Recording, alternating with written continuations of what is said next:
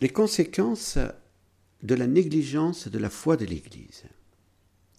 Le cardinal Joseph Ratzinger, dans sa conférence, a une nouvelle fois dit sa souffrance et sa tristesse devant les graves conséquences de la non-transmission fidèle de la foi. Il parlait non en théologien compétent, mais en tant que préfet de la congrégation pour la doctrine de la foi, ne l'oublions pas. Il était donc mieux informé que nous sur les infidélités et les négligences. Aussi, nous devons l'écouter avec un cœur humble, ouvert et confiant. Chaque fois donc que l'on estime tant soit peu pouvoir dans la catéchèse négliger la foi de l'Église, sous prétexte de puiser dans l'Écriture une connaissance plus directe et plus précise, on pénètre dans le domaine de l'abstraction.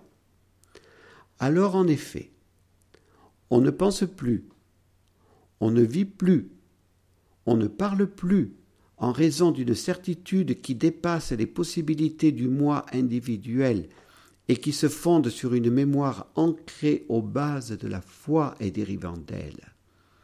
On ne parle plus en vertu d'une délégation qui dépasse les pouvoirs de l'individu. Au contraire, on plonge dans cette autre sorte de foi qui n'est qu'opinion plus ou moins fondée sur l'inconnu. Dans ces conditions, la catéchèse se réduit à n'être qu'une théorie à côté d'autres théories, un pouvoir semblable à d'autres, elle ne peut plus alors être étude et réception de la vie véritable, de la vie éternelle. Combien ces paroles de Benoît XVI sont importantes. Soyons fidèles à la transmission de l'intégralité de la foi de l'Église. Au jour anniversaire du décès de Jean-Paul II, 2 avril 2006, qui pour nous a été le jour du décès de notre fondateur, le Père Lucien-Marie Dorne, à Saint-Pierre de Colombier, en Ardèche.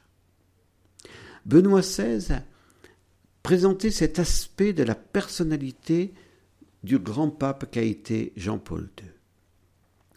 À la base de ce don total de soi figurait naturellement la foi. Dans les difficultés de la vie, c'est surtout la qualité de la foi de chacun qui est éprouvée et vérifiée. Sa solidité, sa pureté, sa cohérence avec la vie. Eh bien, le regretté pontife que Dieu avait doté de multiples dons humains et spirituels, en passant à travers le creuset des difficultés apostoliques et de la maladie, est apparu toujours plus comme un roc dans la foi. Ceux qui, ont eu l'occasion de le fréquenter de près ont pu presque toucher du doigt sa foi honnête et solide, qui, si elle a impressionné le cercle de ses collaborateurs, n'a pas manqué de diffuser au cours de son long pontificat son influence bénéfique sur toute l'Église dans un crescendo qui a atteint son point culminant au cours des derniers mois et jours de sa vie. Une foi convaincue, forte et authentique, libre des peurs et des compromis, qui a contaminé le cœur de tant de personnes, grâce également aux nombreux pèlerinages apostoliques dans tant de parties du monde, et en particulier grâce à ce dernier voyage qu'a été son agonie et sa mort. Nous avons été particulièrement touchés par ces paroles de Benoît XVI du 2 avril 2006.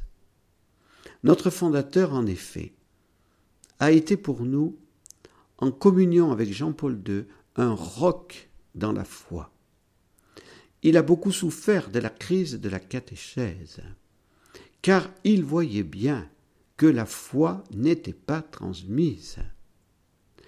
Monsieur Gérard Soulage, qui habitait Châteauroux et qui a fondé Fidélité et Ouverture, partageait la même souffrance que notre fondateur.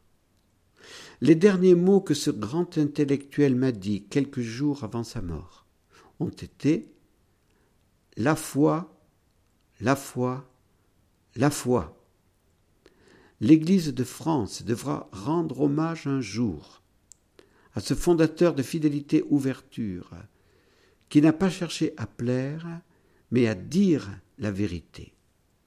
Puissent ces émissions de Radio Espérance nous aider tous et chacun à être fidèles à la foi de l'Église et à collaborer avec le magistère de l'Église pour qu'elle puisse être transmise intégralement à nos contemporains. Ne l'oublions pas, la foi est un pouvoir divin qui permet à l'homme en quête de la vérité et du bonheur de chercher et de trouver la vraie vie, la vie en Dieu, la vie de connaissance et d'amour de Dieu.